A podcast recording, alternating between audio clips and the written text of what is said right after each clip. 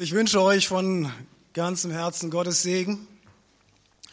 Ihr kennt mich, ihr wisst, ich stehe immer mit bebendem Herzen hier vorne, aber das ist gar nicht so wichtig. Ich möchte heute zu einem Thema überschrieben Leben nach Gottes Willen mit euch reden. Was glaubt ihr, wo und an welcher Stelle kann man dazu was erfahren? Leben nach Gottes Willen. Ich mache euch einen Vorschlag. Lasst uns zusammen in Gottes Wort schauen und dann wollen wir darüber reden, was wir dort lesen. Ich darf das Team bitten, hinten mal die Bibelstelle aus dem 1. Thessalonicher 2, die Verse 1 bis 12. Ich möchte sie, auch wenn es eine ganze Menge, ganze Menge ist, lesen. Ihr wisst ja, liebe Brüder und Schwestern, dass unsere Mühe nicht vergeblich war als wir zum ersten Mal Gottes Botschaft bei euch verkündigten. Und ihr wisst auch, dass wir vorher in Philippi viel zu leiden hatten und misshandelt worden waren. Aber Gott hat uns den Mut gegeben und die Kraft gegeben, euch seine rettende Botschaft zu verkündigen, trotz aller Widerstände, mit denen wir fertig werden mussten. Wir erzählen euch keine Märchen, und machen euch nichts vor, führen niemandem hinters Licht. Im Gegenteil, Gott selbst hält uns für würdig, die rettende Botschaft zu verkündigen. Deshalb und nur deshalb reden wir. Wir wollen nicht Menschen damit gefallen, sondern Gott. Ihn können wir nicht täuschen, denn er kennt unser Herz. Ihr wisst auch, dass wir euch niemals mit Schmeicheleien einfangen wollten und dass es uns nicht um unseren eigenen Vorteil ging. Dafür ist Gott unser Zeuge. Niemand, niemals wollten wir bei euch oder anderen Leuten persönliches Ansehen gewinnen. Als Apostel Jesu Christi hätten wir bei euch auf unsere besondere Autorität pochen können. Stattdessen waren wir liebevoll zu euch wie eine stillende Mutter zu ihrem Kind. Aus Liebe zu euch waren wir nicht nur dazu bereit, euch Gottes rettende Botschaft zu verkündigen, sondern auch uns selbst, unser ganzes Leben mit euch zu teilen. So sehr hatten wir euch lieb gewonnen. Liebe Schwestern, liebe Brüder, liebe Schwestern, erinnert doch euch einmal daran, wie hart wir damals für unseren Lebensunterhalt gearbeitet haben.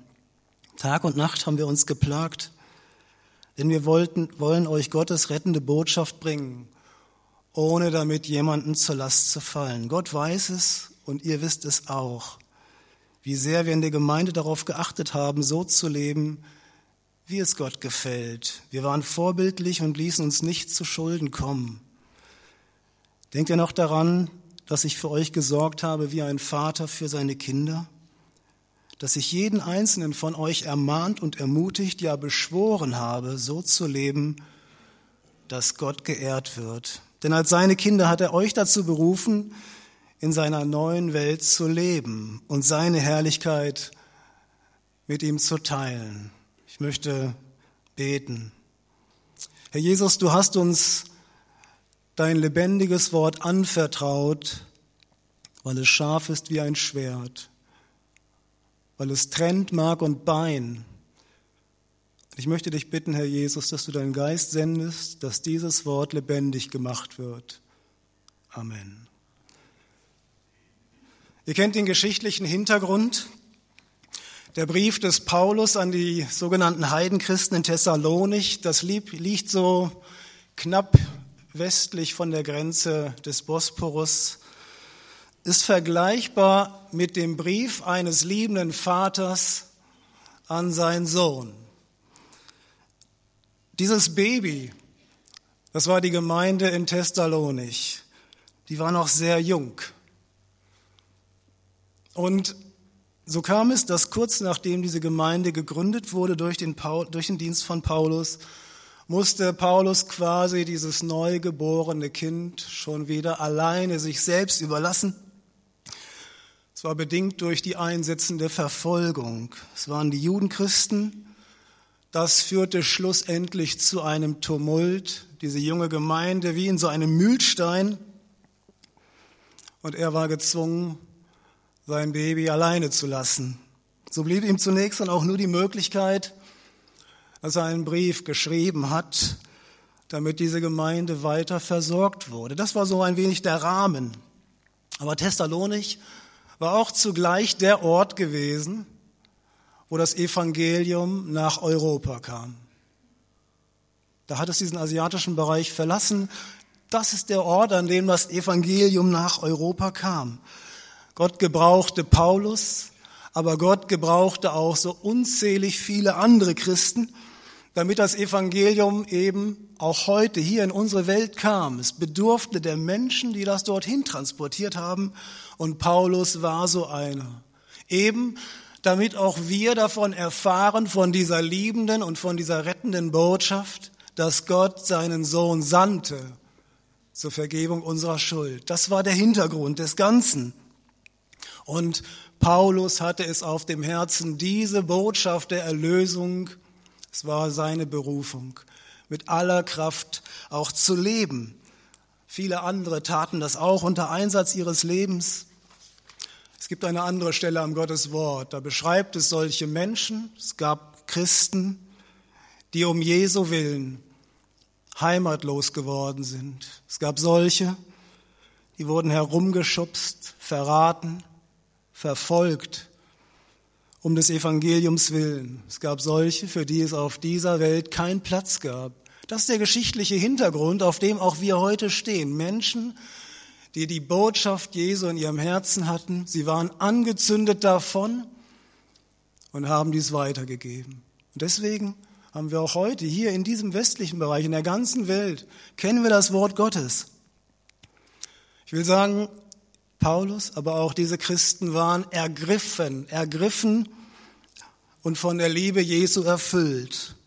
Auch Paulus war so einer. Jesus zu dienen, die frohe Botschaft zu verkündigen, egal unter welchen Mühen und Umständen. Paulus war dazu bereit. Ich glaube, wer so ergriffen ist von der Botschaft vom Kreuz, das kann man sich nicht einbilden. Ich weiß nicht, was ihr dazu denkt. Wer bereit ist, sein Leben einzusetzen um des Evangeliums willen, kann man das auf eine fixe Idee machen, weil man sich das einbildet, weil das vielleicht gerade Trend ist. Nein, Jesus Christus ist real. Jesus Christus ist real und erfahrbar. Und das war der Grund, warum auch Paulus so ergriffen war. Vielleicht sollte uns das mal nachdenklich machen. Ja, da gab es Menschen, die haben ihr Leben eingesetzt, so wie Paulus in Thessalonich, trachtete ihm nach dem Leben. Aber er war ergriffen von Jesus. Sein Herz brannte und sagte, diese rettende Botschaft von dem liebenden Gott, der seinen Sohn sandte, die muss verkündigt werden. Ich schaue gerne auch mal so in unsere rein, auch in unsere Landschaft der Gemeinden. Diese Ergriffenheit, wie es diese Brüder hatten, die findet man nicht mehr so in dieser Form. Sie ist auf dem Rückzug. Allzu viele hat man vielleicht den Eindruck, leben das mit, legen, nehmen das mit dem Glauben eher so auf die leichte Schulter. Ja, mal gucken, was bei rausspringt. Irgendwas muss ja auf der anderen Seite kommen, ja, sonst. Ja, was sonst, wenn nicht? Suche ich mir was anderes? Wie ernst nehmen es die Menschen heute? Wie ernst nehmen wir als Christen diesen Auftrag des Wortes Gottes, uns dem zu stellen? Christus nachfolgen unter Einsatz unseres Lebens, unter Einsatz unserer Gesundheit. Viele sind dazu bereit, einen Teil ihrer Freizeit zu opfern. Ein Teil. Aber diese Ergriffenheit, die Paulus hatte, woran lag das? Ist Jesus heute anders geworden? Begegnet heute Jesus den Menschen nicht mehr in dieser Tiefe, wie es Paulus erlebt hatte? Was meint ihr? Ich glaube, dieser Jesus hat sich nicht verändert. Er hat sich nicht verändert, nicht in einem Wort. Er ist der gleiche geblieben.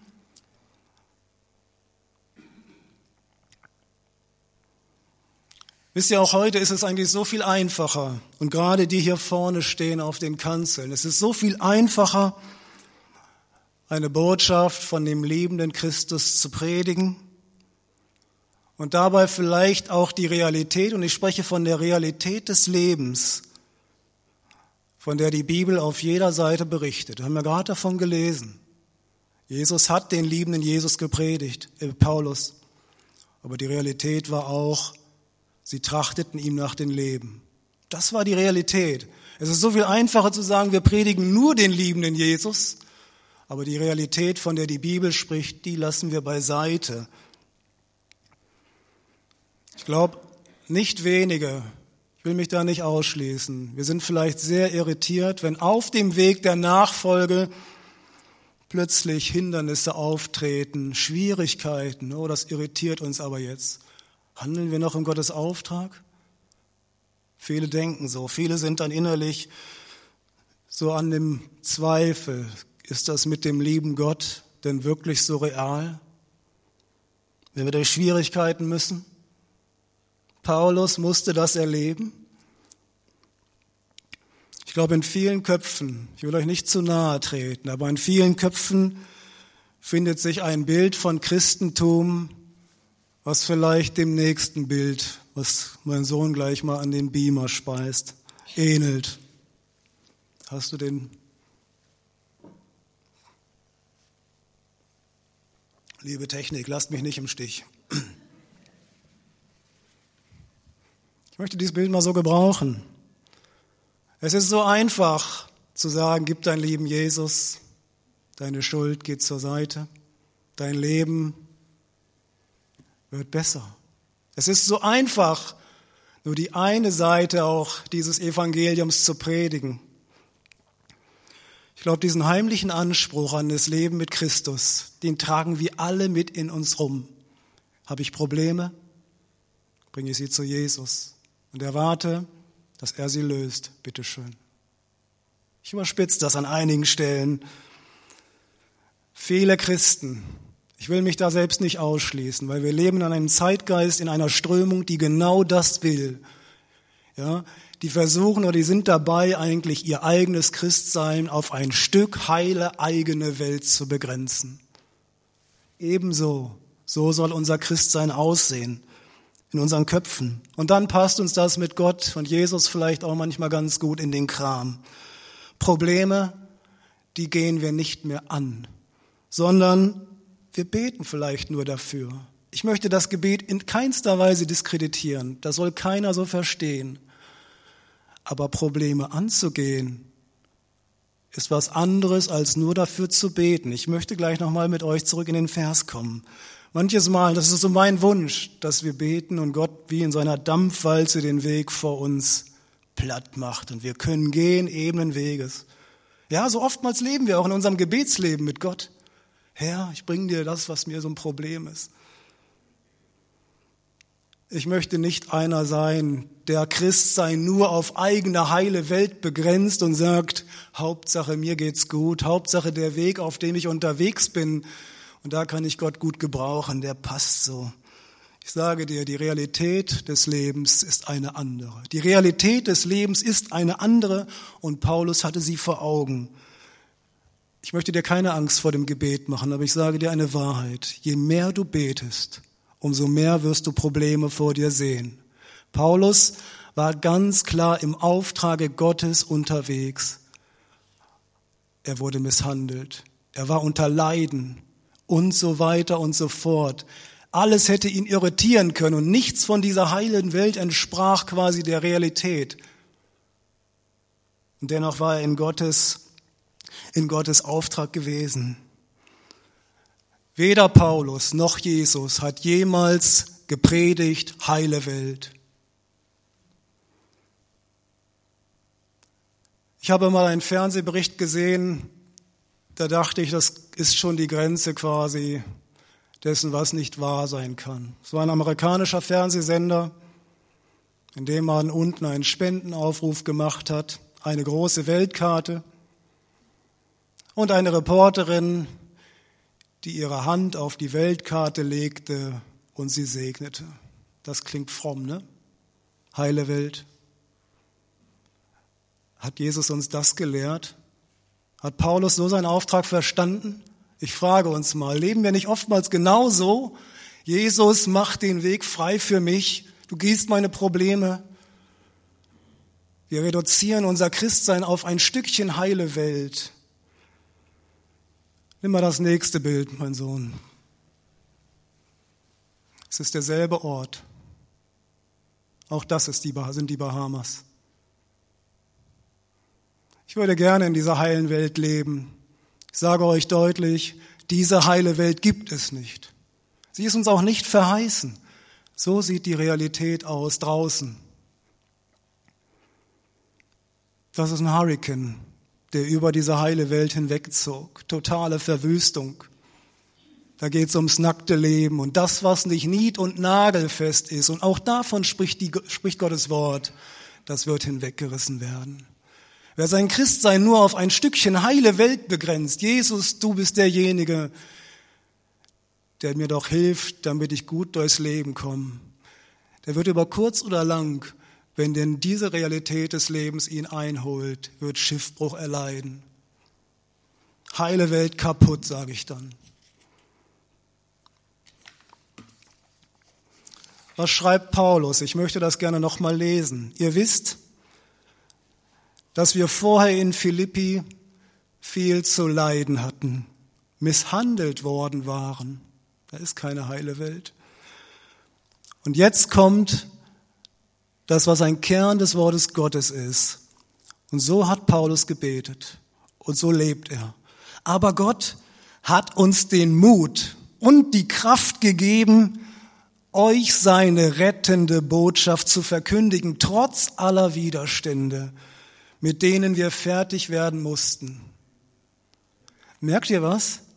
Paulus hatte kein heile Welt Gottesbild.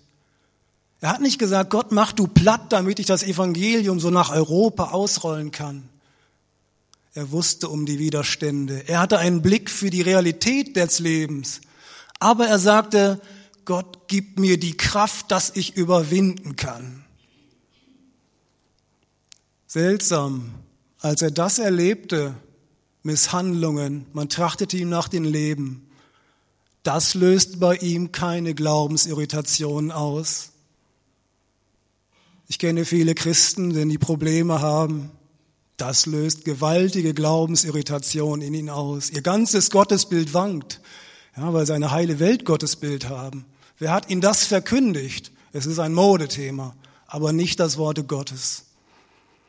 Dann wird ganz schnell Gott ins zweite Glied gestellt.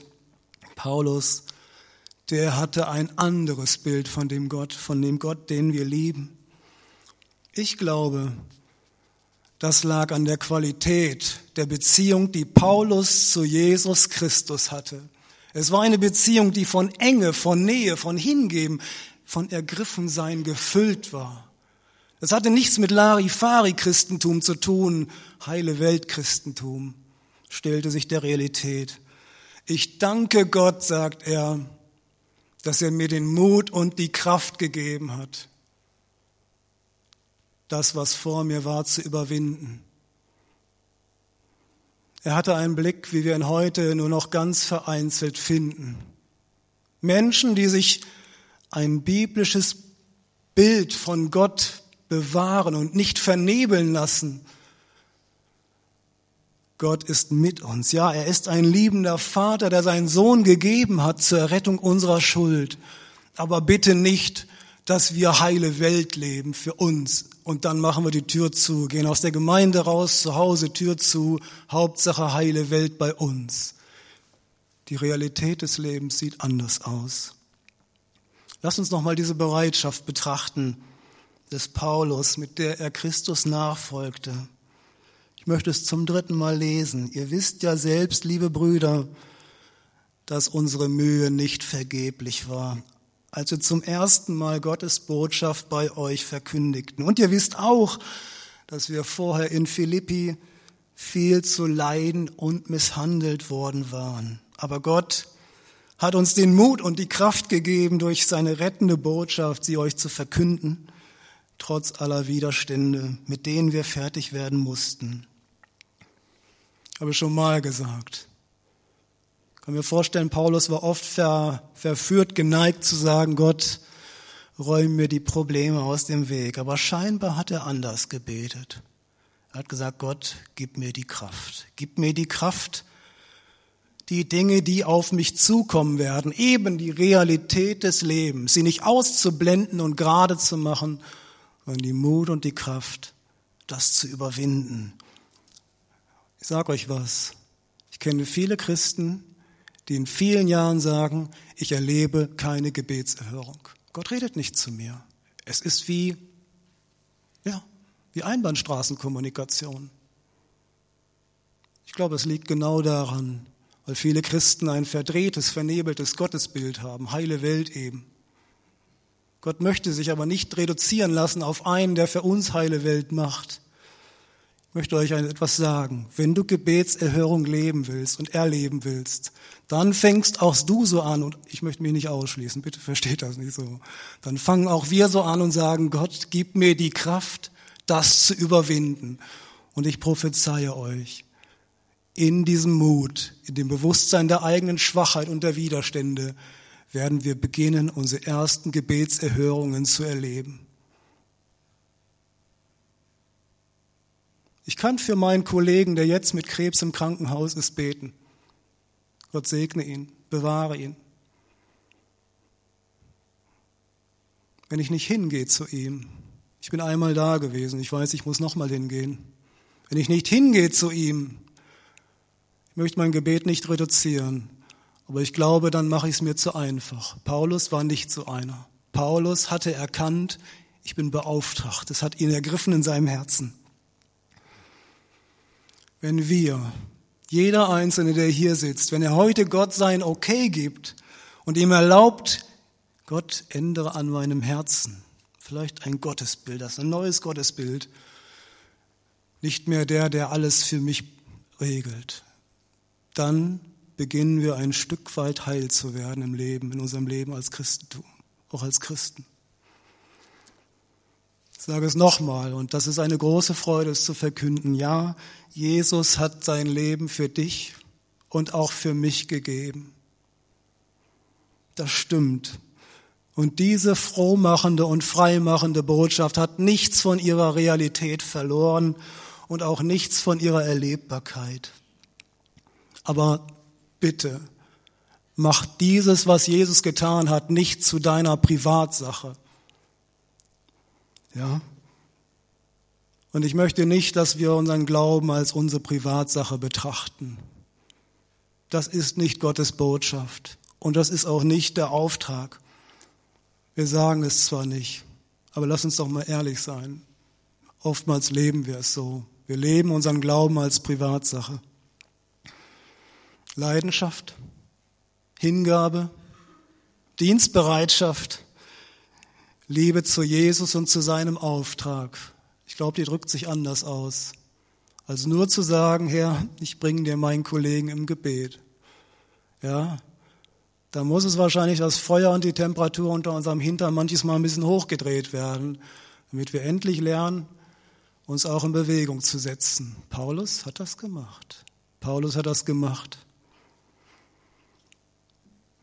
Schlimm, Sobald sich der Sturm legt, das erste Bild wieder die sichtbare Realität wird, wenn dann Christen wieder in das alte Flussbett zurückgehen in ihrem Leben. Gott, ich danke dir, dass du mein Gebet erhört hast. Der Sturm ist verzogen. Ich persönlich halte von dieser Form der Dankbarkeit gar nichts, weil ich glaube, sie ist gefühlsabhängig und sie ist nicht ehrlich gemeint. Es gab ein Bild, das ist am 2. Januar im Geistbeweg abgedruckt worden von Andreas Rückert. Ich möchte es kurz beschreiben. Kennt ihr das Spiel Monopoly? Ja, ist eines der meistverkauftesten Spiele. Er berichtet am Anfang, früher, als wir begonnen haben mit Christus, er hat es in diesem Bild gebraucht, da haben wir uns gefreut, wenn wir über losgekommen sind. Ja, 400 Euro einziehen oder 2000 Euro, 4000 Mark unser junges Christentum. Da sind wir gerne in den Gottesdienst gekommen. Ja, doch im weiteren Verlauf unseres Lebens, unseres Christentums, wurde dieses Überloskommen eher so nebensächlich. Wir haben uns eingerichtet. Unsere Häuser, die wurden mehr. unsere Hotels. Ja, wir hatten andere Quellen gehabt. Und so war dieses Überloskommen zunehmend unwichtiger. Ja, dann gibt's Momente, da würfelst du eine Vier, wenn du auf Los stehst und landest auf der Einkommensteuer. Dann ist der Segen des Sonntags schon zwei Stunden später futsch. Kann passieren, ne? Ihr könnt hier alle toll zuhören. Ihr werdet sowieso das Allermeiste vergessen. So sind wir Menschen. Dauert zwei Stunden, ist der Segen quasi bei der Einkommensteuer futsch. Ich möchte nicht dieses Überloskommen unwichtig werden lassen, diese regelmäßige Gemeinschaft mit Christi quasi und meinen Geschwistern an den Rand drängen, sagen, ach, ich habe schon so mein Auskommen, ich komme schon klar. Wenn wir möchten, dass Gott unser Herz ändert, dann müssen wir beginnen, unseren Blick zu ändern. Ich möchte aufhören mit meiner Undankbarkeit gegenüber Gott, weil mein Leben vielleicht nicht in dem heile Weltbahn verläuft. Ich möchte aufhören und ich, wir, lasst uns gemeinsam aufhören zu hadern mit Gott. Ich nehme mal ein paar Begriffe in den Mund, weil wir nicht hübsch genug sind, weil wir nicht klug genug sind, weil wir nicht stark genug sind. Lasst uns aufhören zu hadern, dass wir nicht reich genug oder gesund genug sind dass wir nicht erfolgreich genug sind, dass wir nicht gut reden können, nicht gut spielen können, was auch immer. Setze ein, was dir wichtig ist. Lasst uns aufhören, damit zu hadern. Jesus hat uns nie verheißen, dass er alle unsere Probleme und alle Wünsche erfüllen wird, wie ein Weihnachtsmann, dem ich nur den Zettel rüberschieben lassen muss. So einen Glauben möchten wir und werden wir hier auch nicht verkündigen. Das ist nicht die Botschaft vom Kreuz auch wenn es scheinbar noch so verlockend ist. Paulus sagte Ja zu diesen Widerständen und sagte Gott mit deiner Kraft. Und er erkannte, ich brauche Mut, weil er ein Feigling war. Ich bin so ein widerlicher Feigling, ich muss es zugeben. Ich war beim ersten Mal bei meinem Kollegen am Bett. Ich habe gesagt, Gott, ich lege dir die Situation hin. Ich will ihn nicht zupredigen. Aber wenn die Möglichkeit gibt, dann möchte ich mit ihm reden. Ich muss zugeben, ich war ein Feigling. War eine Zeit, wo ich nur Vertrauen mit ihm aufgebaut habe. Er hat mich gefragt, was machst du denn hier? Ich gesagt, du bist mir wichtig. Er hatte Hautkrebs in einem schweren Stadium. Ich bin ein Feigling, das weiß ich. Aber ich bitte nicht Gott, dass er ihn bekehren lässt, damit ich weiter Feigling sein kann. Ich möchte lernen, dafür zu beten. Gott, gib mir den Mut, doch endlich meinen Mund aufzutun für diese rettende Botschaft, die du uns gegeben hast. Ja, vielleicht fragt ihr, was mache ich hier heute? Geschichtsunterricht? Ein Stück weit schon. Aber warum? Ich liebe es immer wieder auch genauer in Gottes Wort hinzuschauen. Nicht nur die schönen Segensverheißungen mir rauspicken, sondern mal genau hinzusehen. Mich interessiert es halt zu erkennen, in welchem Umfeld hat denn ein Paulus gelebt, als er in der Umsetzung dieses Evangeliums war. Ich bin da zutiefst von überzeugt, Gottes Wort redet heute noch ins Leben und nicht am Leben vorbei. Ich bin da zutiefst von überzeugt. Gott redet auch heute noch in unser Leben, auch als Gemeinde, als Christen. Ich glaube, das geht umso mehr für uns als Christen. Mit Christen verbindet man ja eigentlich solche, die Christus nachfolgen, sollte man meinen. Ne?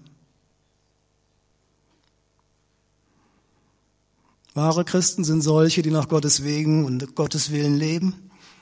Und sie haben einen Anker in ihrem Leben. Vor einigen Wochen bin ich mit dem Fahrrad am Rhein vorbeigefahren. Dort lag ein Schiff vor Anker. Hatte ich so ein Bild davon. Jesus, du bist mein Anker an meinem Leben. Es gibt viele, wisst ihr, was deren Anker ist? Auch viele Christen denken so. Ich gebrauche ein Bild. Deren Anker ist das Schließfach bei der Volksbank in Berlin. Ja.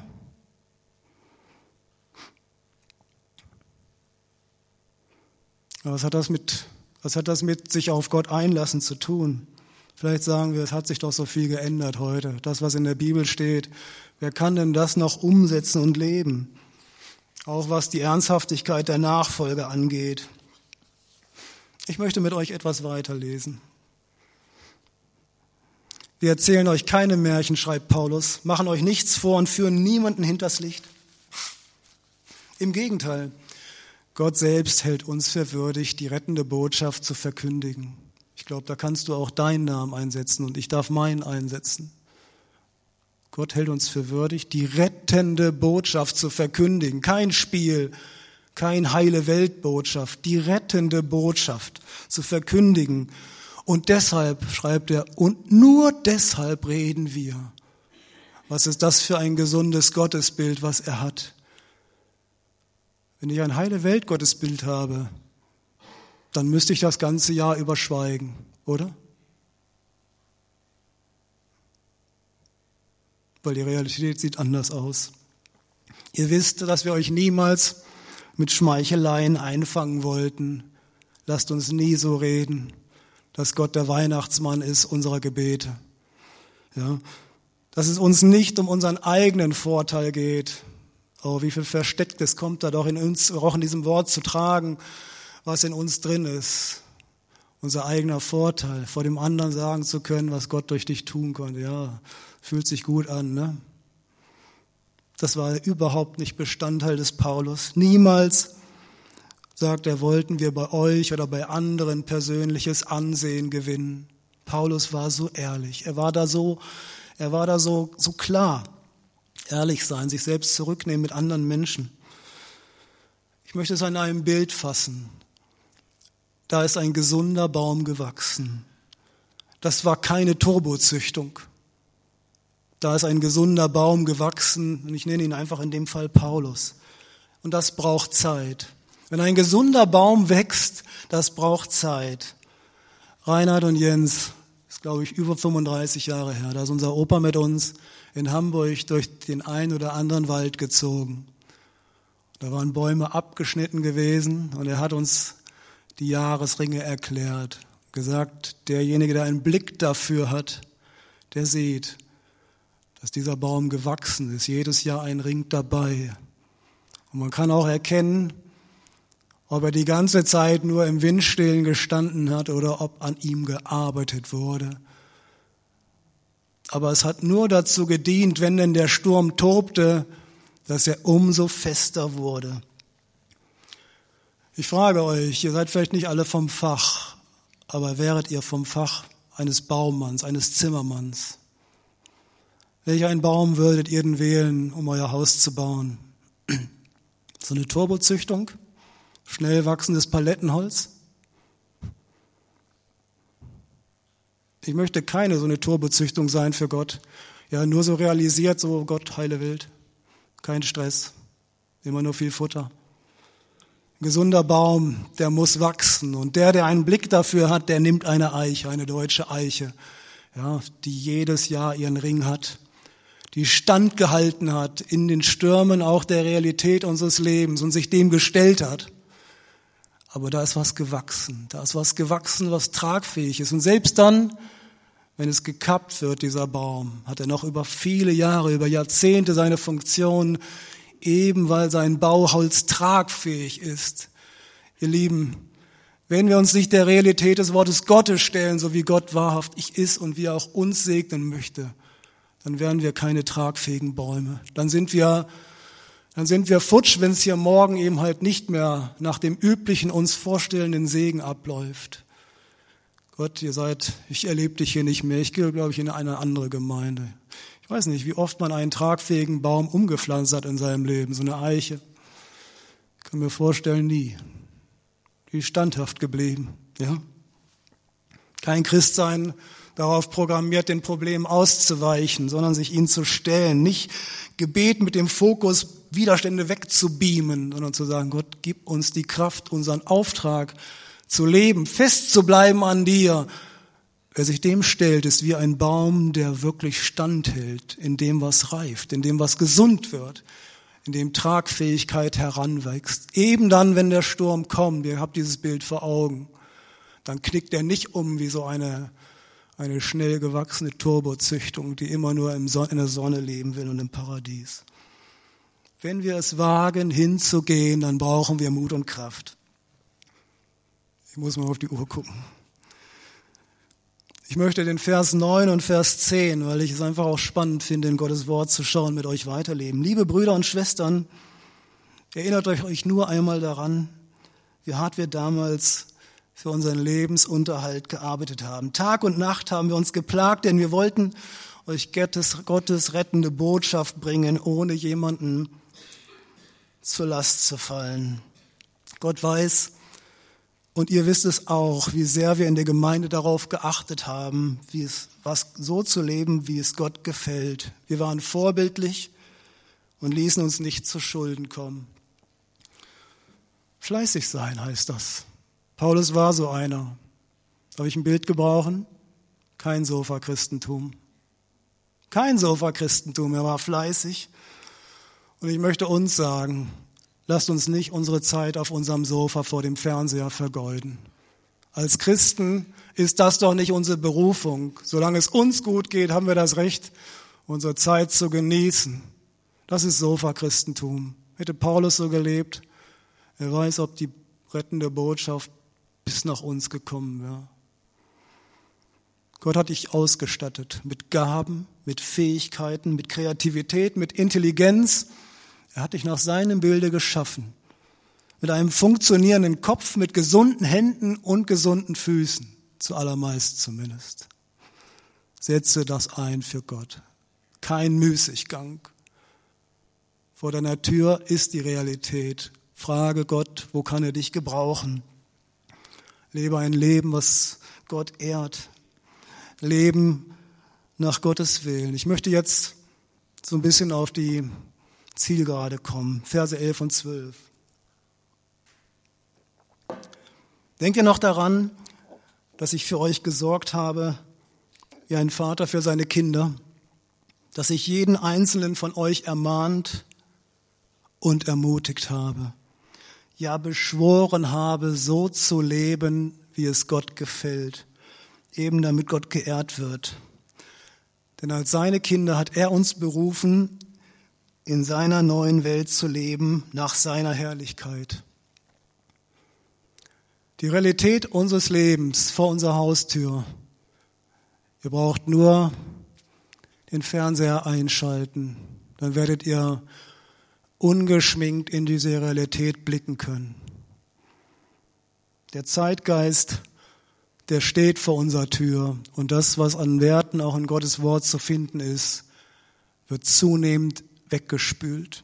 Paulus sagt, ich habe euch ermahnt, ich habe euch ermutigt, ja beschworen, so zu leben, wie es Gott gefällt. Ich möchte einige Dinge konkretisieren. Lasst uns Ja sagen zur Ehe.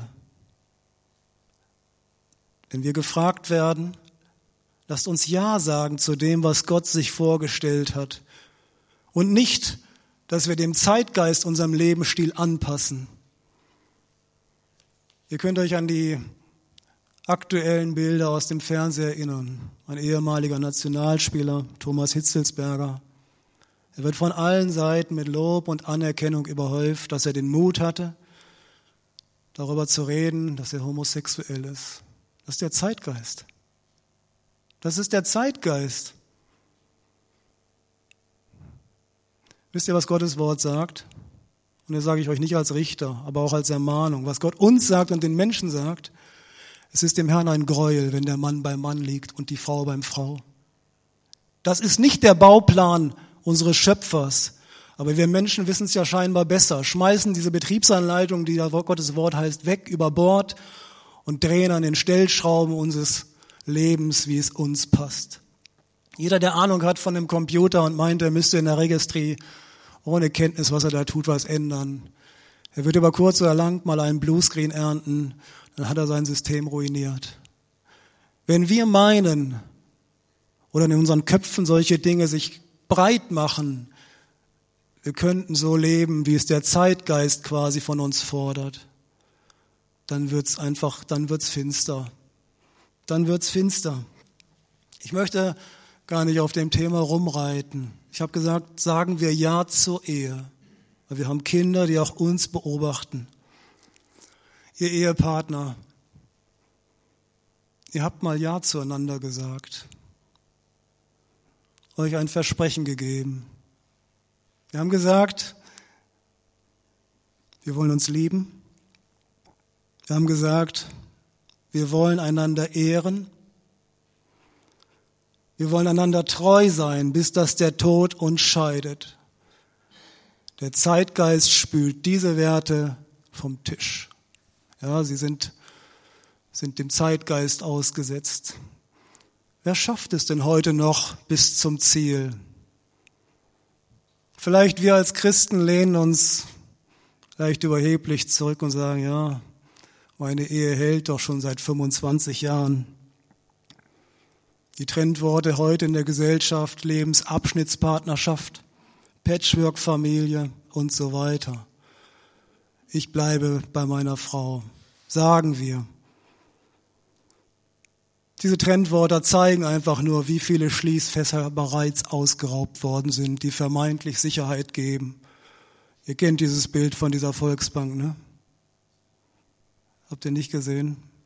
Meterdicke Betonwände wurden da durchbohrt, man hat einen Tunnel gegraben und all diese selbstgemachten Reserven ausgeraubt. Die Menschen sind beraubt dessen, weil sie einen falschen Anker hatten in ihrem Leben. Aber ich möchte da noch mal ins Detail kommen. Wir haben uns versprochen, einander zu lieben. Vielleicht halten wir durch 40, 50 Jahre in der Ehe. Aber wir haben versprochen, einander zu lieben. Das sind die Werte Gottes. So zu leben, wie es Gott sich vorgestellt hat. Oh, da ist viel auf der Strecke geblieben. Wie viele Schließfächer in wie vielen Ehen wurden da bereits ausgeraubt und von Liebe? Man steht noch zusammen, man wohnt noch unter einem Dach. Aber von Liebe, was wir uns versprochen haben, was ist davon übrig geblieben? Ich sage euch, eure Kinder wissen, was davon übrig geblieben ist. Sie werden aber schweigen, wahrscheinlich um euch zu schützen vor Scham. Sie wissen, ob ihr euch liebt, ob ihr dieses Versprechen haltet. Sie wissen, ob wir einander ehren und so leben, wie Gott es gesagt hat und wir es versprochen haben, oder ob wir nicht in Wahrheit einander, dist, äh, einander uns kränken und uns eigentlich schon lange voneinander distanziert haben. Paulus sagt, ich ermahne euch, ich ermutige euch, ja, ich beschwöre euch so zu leben, wie es Gott gefällt. Gott hat der Ehe eine Verheißung gegeben. Vielleicht stimmt noch der Rahmen von außen, aber die Realität dahinter sieht bei vielen, und ich glaube auch vor der Gemeindetür macht das nicht halt anders aus. Da lebt man nur noch zusammen, ein Stückchen heile Fassade, aber Liebe, Vertrauen, voreinander ehrlich sein, einander ehren, übereinander Gutes reden, das ist rar geworden, auch in christlichen Gemeinden. Wir haben uns Liebe versprochen. Ich frage, ist dieser Baum gewachsen? Ist dieser Baum bei uns Christen gewachsen? Können unsere Kinder sagen, ja, er ist gewachsen. Da ist was standfest geworden, ein Vorbild. So möchte ich mein Leben leben. Eben weil es ein Leben ist nach dem Bauplan Gottes, damit das Leben gelingt. Wisst ihr, Jesus hat das mal ganz deutlich gesagt. Treue beginnt in den Gedanken. Treue beginnt in den Gedanken. Ich glaube nicht, sie beginnt erst an der Bettkante. Wenn wir sagen, wir haben einander versprochen, treu zu sein, wie stark ist dieser Baum in unserem Leben? Wie weit haben wir uns ermahnen lassen? Oder machen doch unser Ding so? Paulus sagt, ich habe euch ermutigt. Jetzt komme ich nochmal zurück. Vielleicht betest du schon lange für deinen Partner, dass Gott ihn doch ändern möge. Gott, tu was an ihm. Ja, das ist ein Stück weit dieses heile Weltgebet. Gott, ich bring dir meine Probleme, löse sie. Gott wird da auch zuhören, weil er gnädig ist. Vielleicht solltest du dein Gebet mal ein klein wenig umstellen. Sagen, Gott, gib mir die Kraft, dass das, was von meiner Seite nicht in Ordnung ist, dass ich es nicht immer entschuldige, dass ich nicht immer in ihm den Schuldigen sehe, sondern dass ich bereit bin, selbst zu sagen, vergib mir. Ich bin an dir schuldig geworden. Du wirst Gebetserhörung erleben, das verspreche ich dir. Du wirst Gebetserhörung erleben, wenn du beginnst so zu beten und dann auch so zu handeln. Gott möchte nicht, dass unsere Probleme sich auflösen. Da sind wir Turbowachstumschristen. Er möchte da uns zu Überwindern machen. Das ist sein Plan mit uns. Steht mit eurem Leben für die Werte Gottes. Habt ihr noch ein bisschen Konzentration? Sagt Ja zu dem Leben, was Gott uns gegeben hat. In der Allianzwoche sagte Ulrich Freischlad, es gibt eine Initiative aus Portugal kommt, sie ist zweimal gescheitert. Jetzt zum dritten Mal und dort wurde sie durchgewunken. Eine Initiative europaweit, die Legalität von Abtreibung allen Menschen in Europa zuzuschreiben. Ja, ich habe es nicht gewusst. Was sagen wir als Christen dazu? Beten wir nur dagegen? Ich möchte das Gebet nicht kleinreden. Es ist eines der stärksten Waffen. Aber allein isoliert und nicht mit dem Fokus, gib mir die Kraft, diese Dinge anzugehen, selbst Überwinder zu sein, da wo ich Farbe bekenne. Da möchte ich mich nicht nur hinter frommen Fassaden verstecken, da möchte ich selbst dafür einstehen und sagen, für die Werte, die Gott gesagt hat in seinem Wort, stehe ich ein. Ich sage Ja zum Leben. Es sind Leute, die auf einen Abgrund zulaufen. Das ist unsere Welt, ja, wo das Stoppschild verhangen ist. Es ist an der Zeit, dass es Christen gibt, die dieses Schild hinstellen und darüber reden, sagen, stopp, dein Leben steht kurz vor dem Absturz. Wenn nicht wir als Christen unseren Mund auftun, das heißt, wenn nicht wir Salz und Licht sind, mit wem soll man es sonst würzen, sagt Gottes Wort. Wenn nicht wir unseren Auftrag wahrnehmen, wer sonst sollte ihnen sagen, was Gottes Weg ist? Unsere Politiker? Wir sollen sie segnen. Aber ich glaube, das ist unser Auftrag. Wir schweigen so oft, wir werden nicht wahrgenommen. Unsere heile Welt ist unser Maßstab. Ich sage es so deutlich, ich es auch bei mir realisiere. Das, was da draußen passiert, die Realität, sie spielt sich in einer anderen Realität an. Wir leben in dieser Welt, aber wir sind nicht von dieser Welt, sagt Gottes Wort. Damit ist ein Auftrag und eine Verantwortung verknüpft. Salz und Licht sein. Ich möchte kein Weichspüler sein, möchte Gott nicht reduzieren auf nur den guten Gott, der nur Liebe ist. Ja, er ist ein guter Gott und nur Liebe. Aber die Bibel sagt auch, Gott ist gerecht.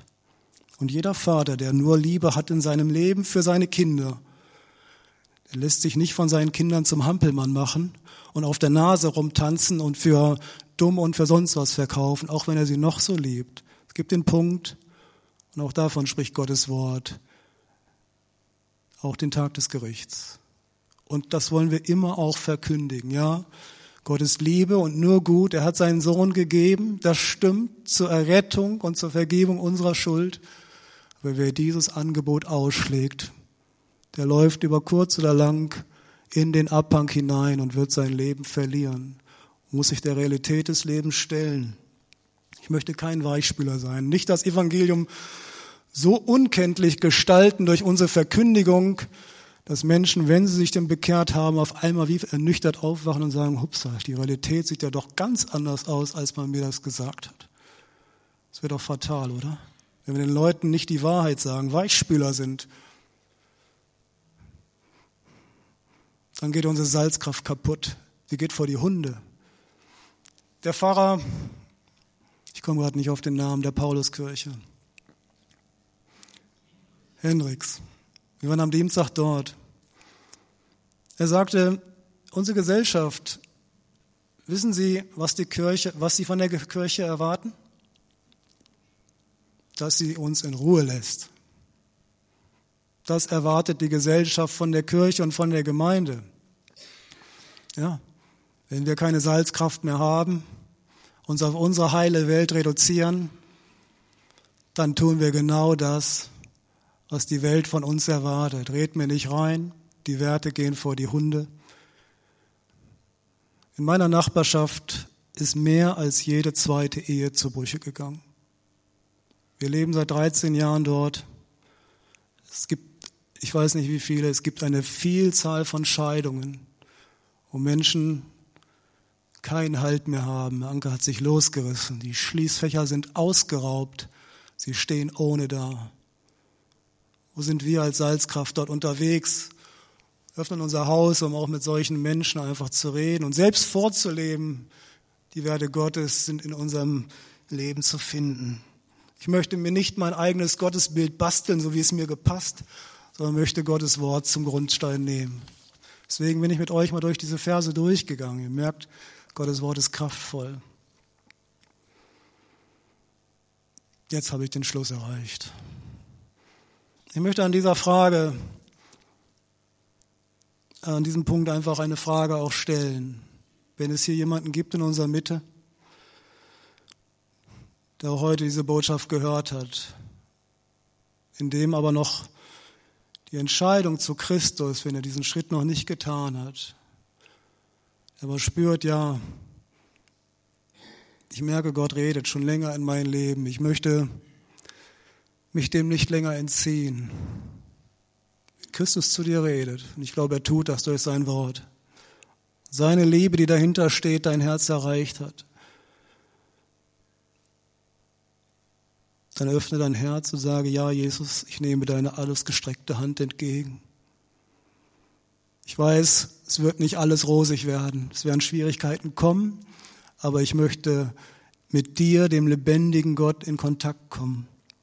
Dann sage ich, komm, folge ihm nach, sagt Jesus. Komm, folge mir nach. Gott ruft. Wenn gleich eine Zeit des Gebetes haben. Wenn es dich drängt und du sagst, dieser Punkt ist überreif, treffe eine Entscheidung für Christus. Christus ist der Anker der Zeit. Ich werde nachher nochmal fragen, für wen ich beten darf. Und ich bin auch bereit und wir sind bereit, auch mit euch nachher zu reden, euch zu begleiten in ein gesundes Christentum, in eine gesunde Nachfolge. Dann wird dazu Gelegenheit geben. Ihr Christen, wir Gemeinde, die vielleicht so ein Stück weit heile Weltchristentum meinen, das ist das richtige Gottesbild. Vielleicht ist es an der Zeit, es zu korrigieren, unsere Gebete zu ändern zu sagen, Gott, gib mir die Kraft, zu Überwindern zu werden. Lass mich Salzkraft sein und nicht fahrtlos, nur taucht, damit man es vor die Leute schmeißt. Im dritten Punkt, ihr Ehepartner. Wenn eure Schließfächer ausgeraubt sind, mit Liebe, mit Ehre, mit Treue, es nur noch Fassade ist.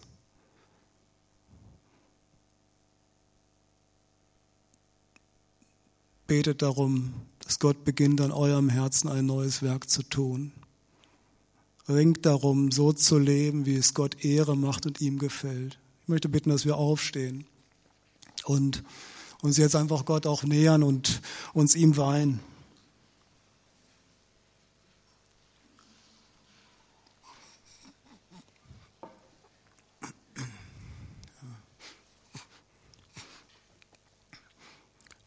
Jesus, ich danke dir für dein freimachendes und dein klares Wort, was du uns gegeben hast.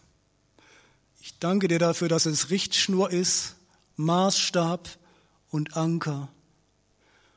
Und jeder, der erkennt, was es heißt, dir nachzufolgen, wird das Leben finden. Dafür danke ich dir. Ich möchte jetzt die Frage nochmal wiederholen. Wenn jemand hier ist, der diesen Schritt der Nachfolge noch nicht getan hat, einwilligen in, in die lebendige Beziehung zu Jesus Christus. Aber du merkst, Gott redet zu mir immer wieder. Ich möchte dazu jetzt Gelegenheit geben. Heb deine Hand. Wir wollen unsere Augen geschlossen halten. Wir möchten zusammen zu Jesus kommen dass dieses Erlösungswerk auch Teil deines Lebens wird. Wenn jemand hier ist, der sagt, ich möchte jetzt zu Jesus kommen, möchte ihm nachfolgen, sei so mutig. Heb deine Hand, zeige es an. Ich möchte für dich beten.